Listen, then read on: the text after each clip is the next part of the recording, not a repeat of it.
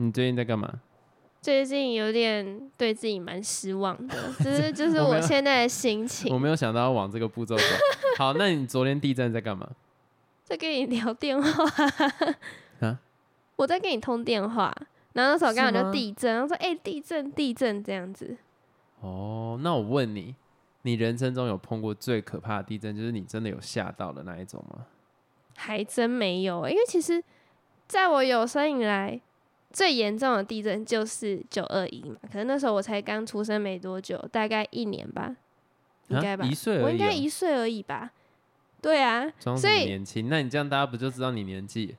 啊没差，年轻就可以这样哦。我就希望久了之后不会有人回来听，大家就知道你的年纪。好，就是我也不确定我是一岁还是不到一岁，反正就是一个开始渐趋于保守。没有印象的一件事情。嗯哼，那后来现在没有什么特别大的地震了，所以就觉得还好。昨天那个应该算是有一点，像刚刚也有啊。刚刚的我不知道有没有很大，我觉得昨天那个还好哎、因为我自己印象最深的其实二二八。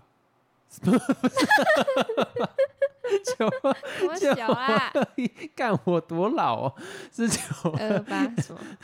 我刚瞬间 宕机，想说 什么意思？九二一就是我那个时候也很，对啊，让我回来一下，就九二一那个时候年纪也很小，然后我爸妈他们那时候都很紧张，就是我们那个时候还不是住透天，那个时候是在公寓，然后在公寓的时候，你的楼层比较高嘛，地嗯，震你不要一直想笑，地震的时候我们家很爱放一些什么装饰啊，就画啊、花瓶啊，就是那种很容易会摔烂的东西。对，很容易摔烂，就我们家都比较玻璃一点。然后东西呢，那时候就是直接从柜子上倒下来，就啪，就那样啪掉，然后是很大声那一种啊。不对，那个时候我在老家，在那个新屋，就是客家人的传统族群的地方。我们那个时候在那边，然后他们都以为我还在睡，就他们都说什么啊，二二八那么严重，就 这么严重，怎么还睡成这样都没反应？可是实际上我醒来。那个时候我真的感觉是天摇地动，不要再笑。那时候我真的感觉到，哎、整个空间在晃。可是因为年纪小嘛，不知道这是什么东西，我就没有去做反应。可是我有看到他们就跳起来啊，很紧张这样子。后来是我们回到就是呃中立这一边，才发现那个公寓啊，所有的东西，尤其钢琴上的，全部都倒下来。我才第一次知道，原来地震会这么严重。哦，因为你第一次遇到，对，以前我根本不知道什么是地震啊，我是真的感觉到，哎呦，海盗船的那种感觉，然后又看到东西会这样都倒下来，我才对地震有第一个认知，就是它很危险。嗯，对，然后那个时间点，因为我以前有去台中教会嘛，我有提过，然后刚拽屁啊，那时候台中教会的人就是有经历过九二一，然后 我刚刚差点又讲成二二八，然后他那个时间点就是，你知道台中地震的时候就很严重。然后嗯，房子是倒塌的。真的有一个就教会的朋友，他的妈妈那个时候是被房子压住，所以后来他腿变不方便。就我才知道地震会带来这么大的伤害，因为你耳闻嘛，或者你在那个那个不是小说了，就是课本上面看到九二一，你就只会想说，哦，好像离我有点点距离，尤其桃园跟风灾真的风灾跟那种天灾啦，比较不会有关联。嗯，所以那个时间你就觉得，嗯，这个好像还好吧。然后你是亲眼看到有人会因为这件事这么不便，而且你听他在描述的时候，其实你会有一点点难过。他就说，地震的当下，他的小孩都还在里面，所以他还要冲回去把小孩带出来，然后最后被房子压住。然后我就觉得，哇，这件事情是真的很值得去重视。然后再来地震的另外一个印象就是唐山大地震，就是中国有一部片，然后那种课堂上有放，你才会真的觉得说。这是一件很严重的事情，而且对你来讲好像是一个不可抗力，就是你根本没有办法去做什么处置你，只能接受，你只能接受，就是来的时候找一个呃可能支架比较稳的地方，但是你到底能不能安全，本来就是听天由命，而且那个时候听到就是我刚刚不是有讲那个我们那个教会的朋友，他的妈妈嘛，那她老公之前有来我们家，就因为他有经历过地震，所以他对于房间所有的东西都会要求要加固。加固的意思就是说，像我们的衣柜，一般来讲就直接架在那个地方嘛，你不会去把它钉起来。可是他就会因为他经历过这件事情，知道这件事有多危险，所以他就会说、哦记得要把它钉起来或粘起来，不要让它会倒塌，因为我的床就在衣柜旁边，如果倒塌就直接压在我身上，没有办法逃。所以他的意思就在讲说，就你会感觉到有经历过跟没有经历过的人，在这些事情的看重上面就会有差别。就像你可能经历过火灾，你对于延长线这些东西，你就会特别小心对，特别小心。所以，没有为什么会扯到这边？哎到底地震发生的时候，正确的躲藏姿势是什么？因为之前就是一直在讲地震啊，然后每个阶段都有不同的说法，都搞不清楚到底是要躲在桌子底下呢，还是说哦找一个什么黄金三角的位置，然后上面完全没有遮蔽物，然后你可能旁边会有一个比你高的桌子好了。然后如果东西有砸下来的话，它就可能会先砸到桌子，所以你在桌子的旁边是没事的。可是也有人说这样子有可能会直接砸到你头。我我觉得你就是平常在家里面先找一些你觉得真的安全的角落，像是那个梁柱那个地方，然后或者是像桌子，其实也可以。就是我跟你讲，不要记太多，记到太复杂，你当下你反而会慌掉。哦，所以你先先知道哪一些地方比较安全，然后最简单的嘛，电梯绝对不要搭先把门打开啦，啊、门打开。因为它会变形、啊。我跟你讲，你真的大的时候，我还蛮喜欢一句话，但我觉得那句话有一点危险，但我还是要讲，就是真的大的地震你躲不了，你能躲得了的没事，就是你能躲得了，就是它根本不会发生什么事情。可是真的大了你也躲不了，嗯所以我觉得就是培养平常大概知道哪些地方可以躲。真的发生当下，就很像你发生车祸的当下，你不会想说我应该要怎么做，你已经整个意识都跑掉的时候，我觉得你那个时间点，如果你想太多，反而会让你反应的时间变短。你就干脆平常先记啊，大概哪些地方可以躲就好。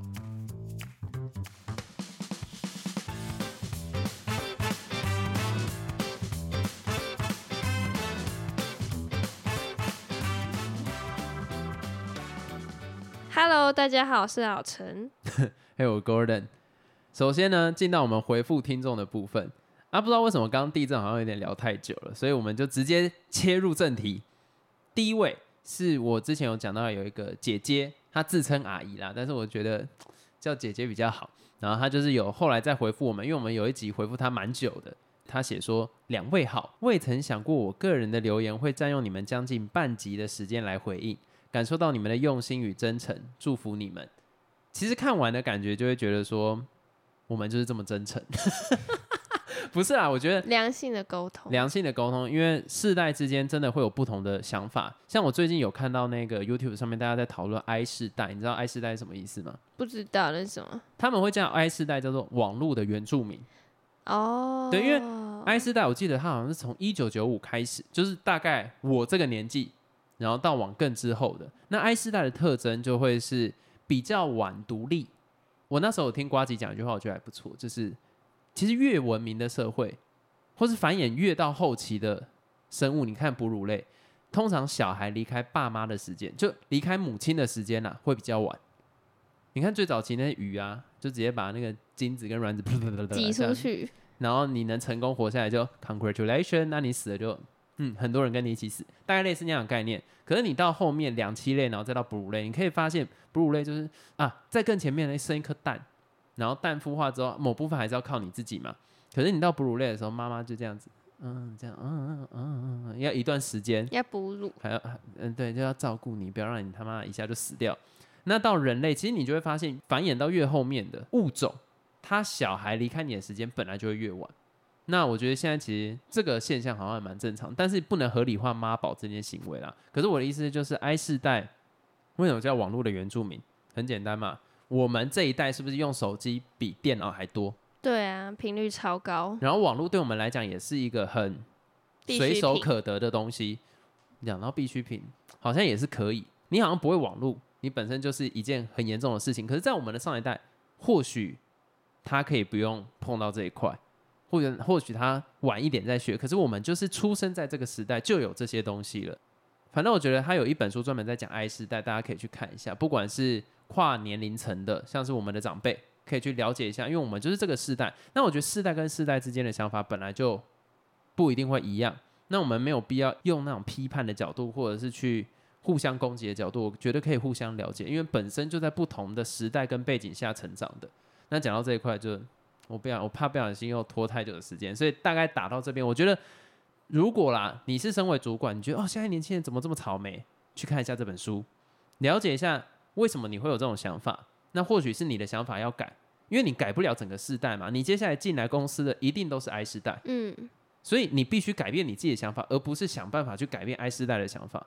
那你如果觉得你的主管很鸡掰，你走去上面的这些主管怎么妈的讲话都嘛把他穿小干奴化？你如果会有这种想法，那你也可以研究一下这本书，了解一下你跟他们的差别在哪边。所以那本书很棒啦，然后有很多我记得 YouTuber 有在讲，或者是 Podcast 也有在讲这本书，大家可以去参考一下。那本书叫什么名字？你打四大应该就有，然 后没有说到叶配，我没有记他名字哦，不好意思。好，接到下一则。接下来呢，要感谢一位不想被称大姐的姐姐，她赞助了我们，给我们喝个饮料，然后休息一下。好，那我们先休息三十秒。没有啦，特别感谢，因为我觉得不管怎样都是一个很大的支持，不是因为钱，我没有那么爱钱。就是如果大家？闭嘴，如果大家就是想要支持我们的话，不管是赞助啊，或者是按个赞，或是留个言，或是分享，我觉得对我们来讲都是一个很棒的鼓励，然后也是一个休息。哦，你让我再讲第二遍就很无聊，烦死了。下一则了。那下一个呢，是一位听众，然后他是回应我们上次有聊到基隆的这一集。没错，太开心了。诶，他讲了很多基隆人的观点呢，我觉得蛮酷的。因为他说，其实我们那天去吃的啊，什么基隆夜市都是给观光客在吃的。其实我有想过，可能真的是这样哦。有可能啊，因为它就是一个有点像中立夜市。你刚来一个地方，其实我觉得台湾的文化还蛮妙的。你要到一个县市的时候，很容易就先被它夜市拉着走，因为它是一个最简单的方式去大概看一下，就走马看花就是夜市。你看，来这边中立夜市、中原夜市，然后去台中丰甲夜市，然后你去台东，嗯，叉叉夜市，超罗东夜市啦，那是宜兰啦，对，宜兰罗东夜市。我是说，就是那种，如果你去到一个地方，你不知道吃什么，就是会往夜市去跑。那这个时候呢？哎，台南有夜市吗？花园夜市啊，台南呢？对啊。哦，酷，好，你看是不是印证了我刚刚讲的东西？那他有说到。我们不是有在 podcast 里面提一个什么天一香卤肉饭嘛？是。然后还有一个三姐妹锅贴，是他推荐可以去吃的食物。所以天一香是公认的好吃嘛？我跟你讲，那个真的厉害。你用很鄙视的表情呢？没有啦，我同意啊，是真的蛮不错吃。没有，我真的要再次重申，天一香好吃在于它的羹汤不会让你觉得咯咯。我觉得那真的太厉害了，就是有一点爽口。然后有一点刷脆，然后你再接上那个卤肉饭，接上那一条腿，舒服。然后还有讲到说，据说只有基隆人不会觉得有海味或是鱼臭味，我觉得蛮酷的，因为说不定你看我们在桃园生长，然后如果有一个味道一直在这个城市弥漫，其实你就是会习惯。我也是相信他讲这句话。这个我比较抱持着存疑的角度了。为什么？你觉得那个很难接受是吗？海鲜味我真的不行。可是如果你长期在这边，就有可能啊，就是哦，就是一般的空气的味道。就像你在那个什么工业区，然后每天都受污染，就习惯了。这好像不是一件好事，但是我相信他啦，因为像我们小时候在新屋长大的，那个时候有很多在养猪或者养很多那种。鸡味啊，什么猪味那种大 大便的味道，对对对，好像也不会太排斥。对，就有点像是我们可能到乡下，比如说我外婆家，然后你经过那路边都会有那个猪的味道，然后其实你在那边也习惯，因为就是这个味道啊。好吧，我觉得很酷。然后他最后有说，希望我们之后再来吃东西的时候不会踩雷，然后这么水的节目一定会越来越红，耶！也感谢，然后我觉得他最后有一个 P.S. 很棒，他说基隆八加九是真的多。你看有听众讲了，就不会是以我的角度出发，我很安全。那我们 有观察入围，而而且他有说真的都坐在机车上，对啊，真的超级多。那这个就呃是我就不把他名字念出来了，就保护一下我们听众的安全。但是你看，不是我说的。那我们进到下一则回复。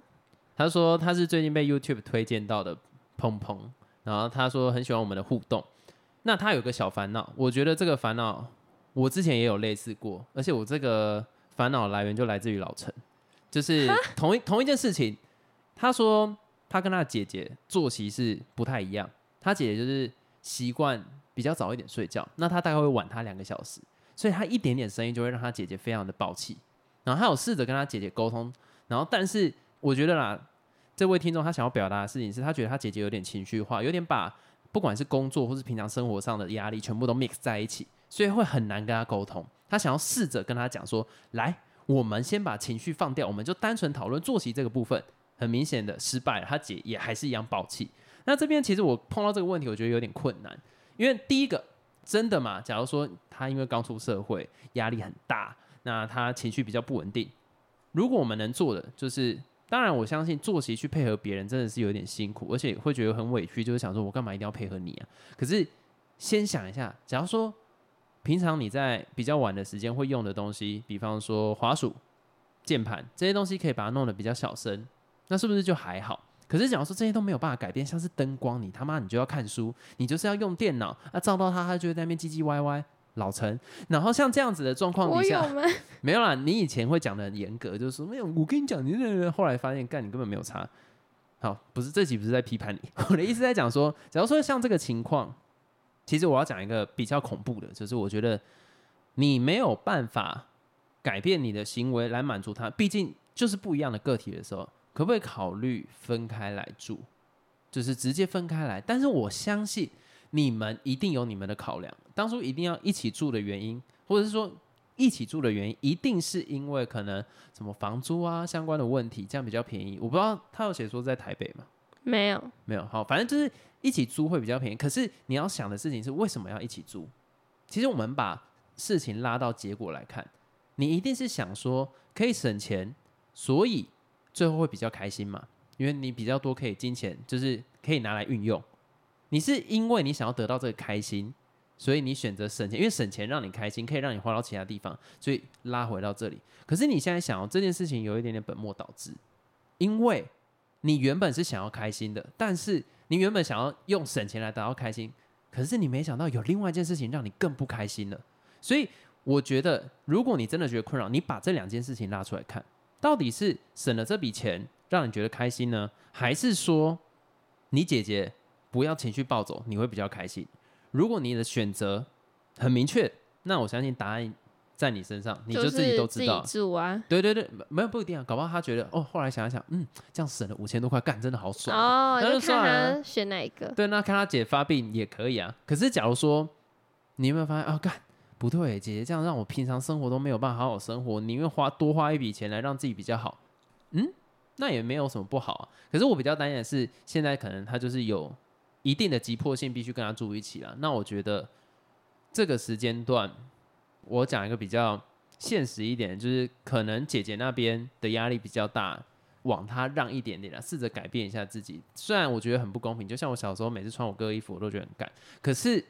在现实的压力底下，如果你是不得不的情况，好像就只能有这个选择。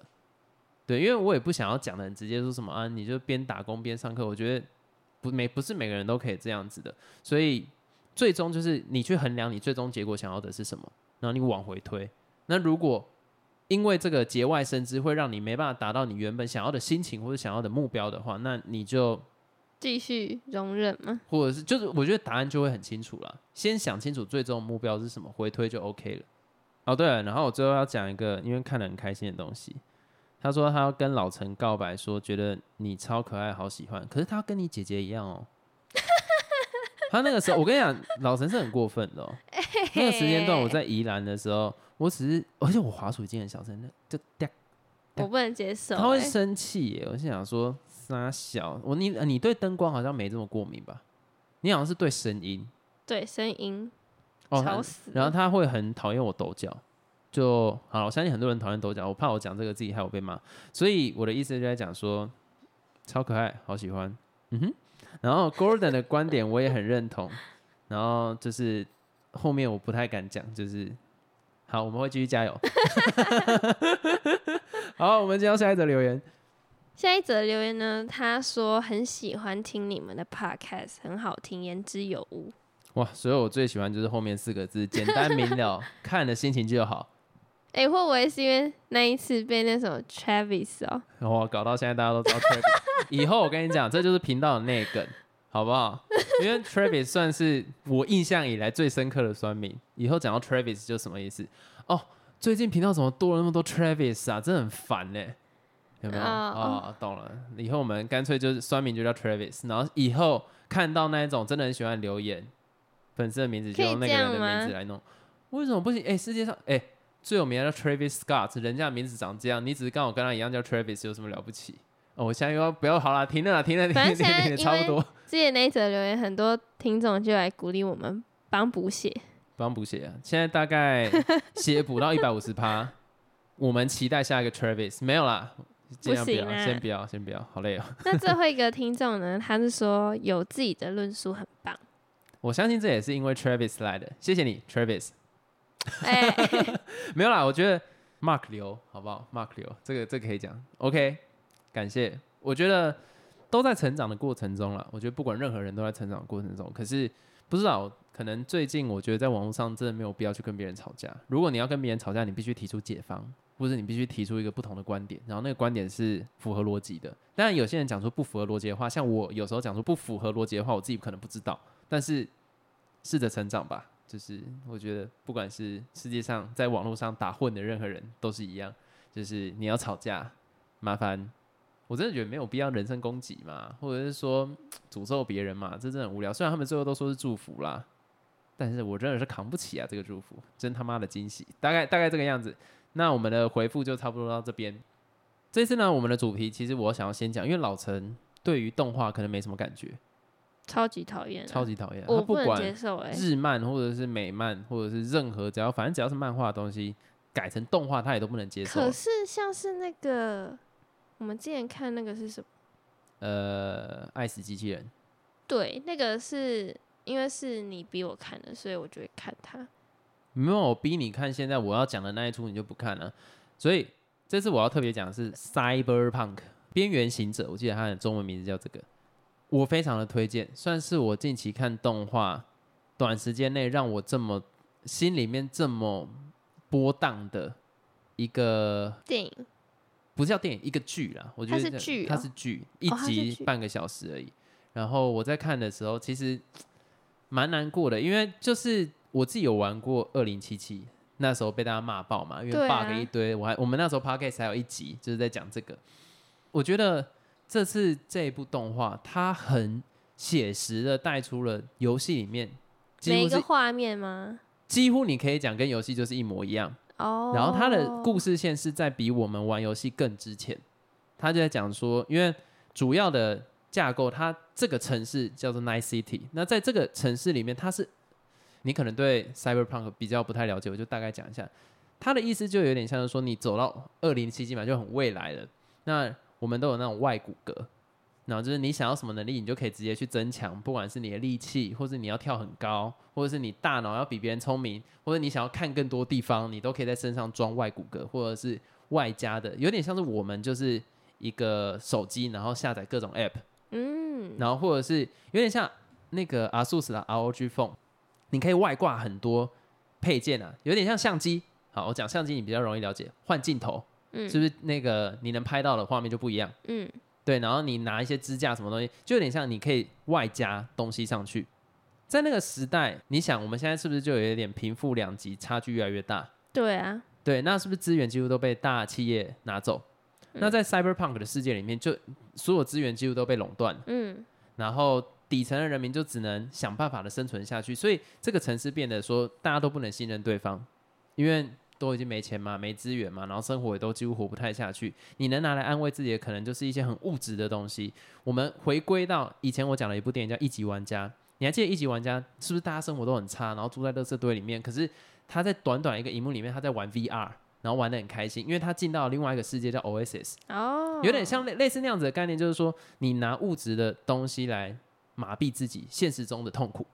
对，所以他们会带很多什么，他们叫做幻舞，幻舞就有点像是他们的 VR，就是直接感受到那个像他们要看 A 片，他就直接在他脑中插入一个晶片，嗯然后就可以直接看 A 片，然后那 A 片是那个女生会直接在她身上扭，或者男生在身上扭都可以。然后哦，在那个时代就几乎都用这个方式来麻痹自己。那你想要去月球玩，可不可以？可以，那你就一样插那个晶片，你就可以感受到我就在月球。在月球，对，它的概念就有点像 Oasis，可是没有像 Oasis 这么完整。应该说，你现实的不完整，你必须拿物质来弥补自己。对，然后那个东西是 fact 的，反正就类似那个样子。那我现在进到动画，为什么我会特别提到月球这个部分？我等下会讲到。首先，男主角他是一个家里蛮贫困的人，那他为了上一个贵族学校，他妈妈几乎要打很多份工来养他。那在这个城市里面，你要往上爬，就只能透过一家企业叫荒坂企业。嗯，对，那这个企业其实已经有点像是说有钱人家在赌的，可他妈为了让他未来不会落到跟他一样的生活，所以很努力的去养他。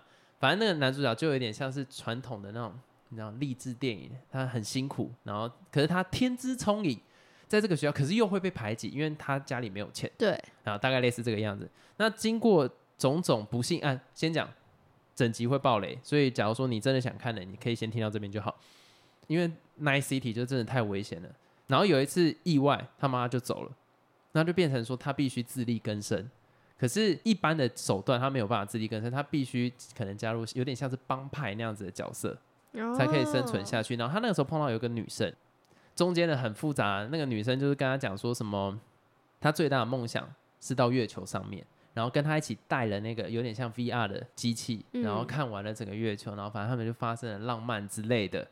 然后但到后来，反正因为你来 Night City，你很难找到真的自己的目标，因为这个世界就是残忍，然后你几乎没办法做任何事能被人家应该怎么讲？你很难达到马斯洛的那个金字塔最顶层自我实现，因为在这个城市里面就没有这件事情。他已经除了你在荒坂企业的人以外，你其他就只是不重要的东西。啊，所以到这么久之后也是这样哦。对，就是这样。啊，所以为什么我觉得有一句话用在这里，我觉得还蛮适合的，就是你以为你自己是主角，但你实际上就只是配角。就是在这个世界里面，你的自我实现是不可能达成的，尤其如果你不是在大企业的话。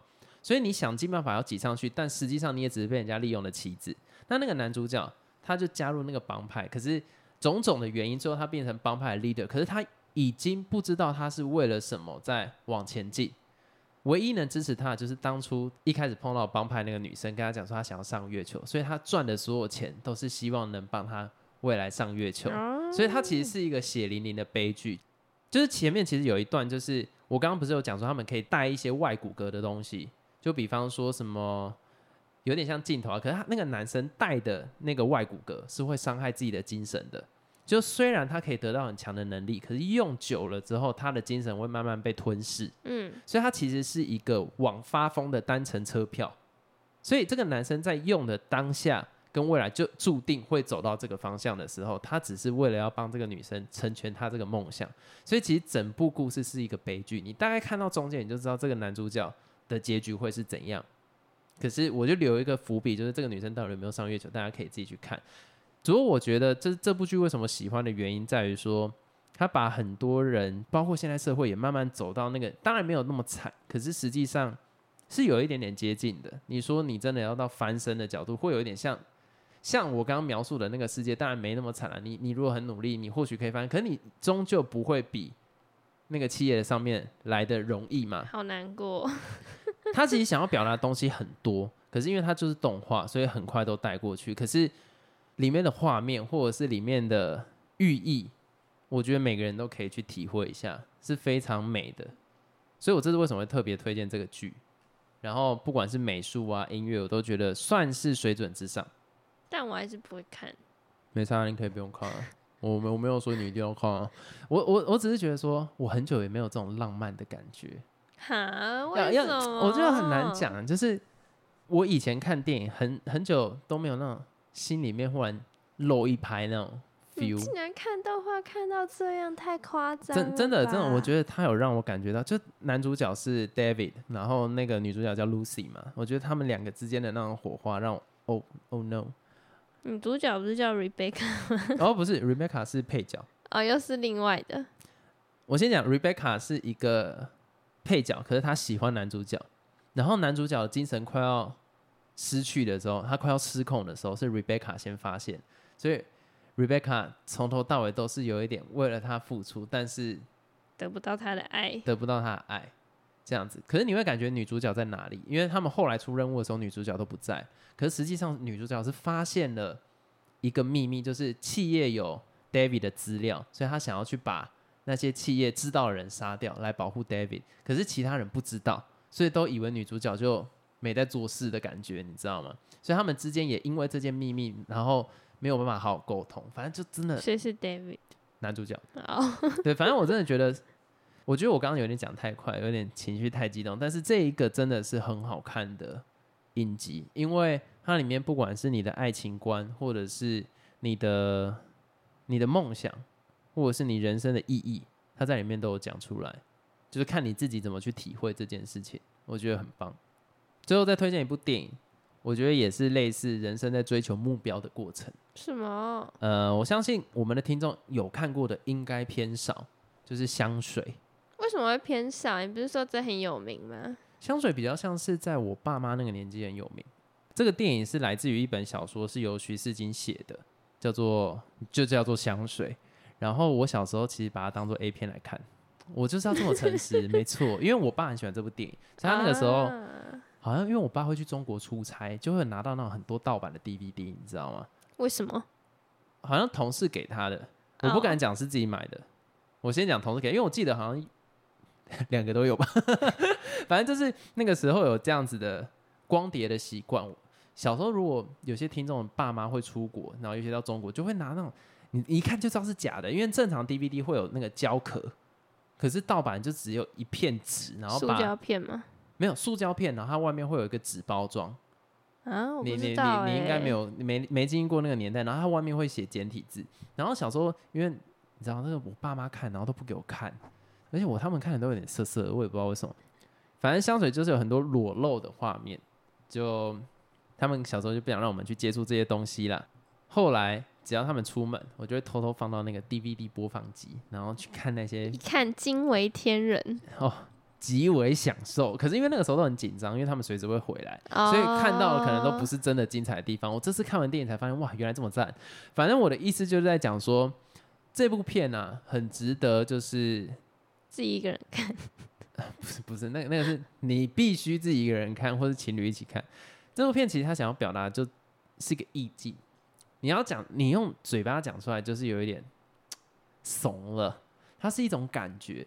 那我如果硬要说的话，它有点像是一个人，假如说他没有了道德的规范的话，在追求一个美的过程，实际上也会感动到别人。哦，这样讲就很简单，可是我往更细的，你会只会觉得我是一个 psychopath，你就是觉得我是个妈的死疯子、死变态。可是单纯这样讲，我觉得会比较容易理解。他出生的目的，你可以把它当做是一个动物，它的本性就是去寻找能让它生存下去的东西。那男主角很明显的，他没有了这个香味，他没有办法制造这个香味，他连活都活不下去，因为他中间有得到一个疾病嘛。可是他只在意我有没有办法把香水的味道做出来。如果能做出来，他就会活下来；没有做出来，他就甘愿死掉。所以你可以知道他的行为是很动物性的。嗯，他很动物性，他就只想达到他的目标。那在他往目标前进的时候，他不会管中间伤害到多少人。可是最终，当他达到这个结果的时候，因为是一般人不会去做这件事情嘛，所以他做出来的东西是会感动到别人的。你懂我那个意思吗？嗯，我我不知道我接下来讲的东西会不会被骂，可是你想金字塔不是也是这样的一个概念吗？金字塔或者是说什么复活节的那个什么复复活岛的那个石像，这些东西，你觉得当初在做的时候是人道的吗？我觉得应该不是。也是一个丧心病狂的君王，想要做一个自己的陵墓，然后叫底下人出来做。那最后这个东西美不美？很美，值不值得看？非常值得。对，所以其实我觉得有点像类似这样的概念。所以看这部电影，你要带进的是一个心境，不要太理性。不要太理性。你理性你会生气，对，你会很生气，想说干你要到底在演什么东西？啊，结局这傻小，它是代表的一种执着，然后失去理智的美。我觉得失去理智的美很符合这部电影，因为你看到最后面你就会懂。可是我嗯觉得他就是在追求这个东西。真的不太适合那种太理性的人看，因为其实那时候我就太理性。我在看这个电影的时候，不能分析，不能分析，分析就多了。觉得那个男主角真的超级变态的，我是边看然后边觉得很不舒服的那种。这个不知道是不是长相的问题啊？不是，哎我们刚没这个问题我们刚才没有讲到，就他大概的故事内容是，就那个男主角，他对香味非常的敏感，然后他就有一天闻到了一个特别的香味，那接下来就给你讲。怎么这么香香？反正那个男主角是出生在鱼市场，然后那个鱼市场就非常臭，有点像。不要，我刚才还有点像基隆。我我不要少个听众。反正我的意思就在讲说，就是鱼市场的味道啦。他在那边出生，然后就是那边都是腐烂的鱼啊，然后还有一些新鲜的鱼的味道都混杂在一起。它是一个非常臭，臭到你会失去你嗅觉的地方。但很奇特，他出生，而且他的嗅觉可以闻到一般人的好几百倍。我相信，千里远这样。对我相信电影的呈现就是他可以在这个点。闻到一个女生可能已经离开城镇很久，他都可以从那个味道飘过来，知道那个女生走到哪里去啊！我已经讲到女生，你就知道这个男生想要做什么事情。一开始他也不知道他是为了什么而活，他主要活下来的原因是因为他闻到很多种味道，他想要尽量去吸更多不同的味道，他有一点像是为了生存，以吸味道作为生存。嗯，可是到后来，他有一次到镇上的时候，哇，怎么这么香香？他就闻到一个女生的味道。那那个女生的味道呢，就让他一辈子都记起来了。他那时候很变态的哦，我觉得这个讲下去很危险呢。你就大概讲一下就好了。他把那个女生处理完毕之后，然后闻了她的全身，他就觉得他这个如果能做成香水，多他！留起来闻一辈子。就是想要这么香香，反正就是他他想要保留那个味道啦。然后他就去找师傅去学啊什么之类，然后到后面其实整段过程都在描述他怎么样去收集那些收集这些香味。那他的目标就是红头发，我记得小说是写红头发有雀斑，然后 first time 我都不要直接讲出来，我我还是对于讲这个词会比较阿古尔一点，就是还没有进行过的人，对，然后这是他的目标，然后他把它弄成香水这样子啊，结局你们自己去看，因为我觉得结局有点太脑洞大开了，很适合看完之后然后写可能留言来骂我。那现在 Netflix 上面可以看得到，我很推荐大家去看，我觉得比近期的所有电影都还好看，就是感受感受它就好。而且我在讲最后一件事情，因为可能有些人看完。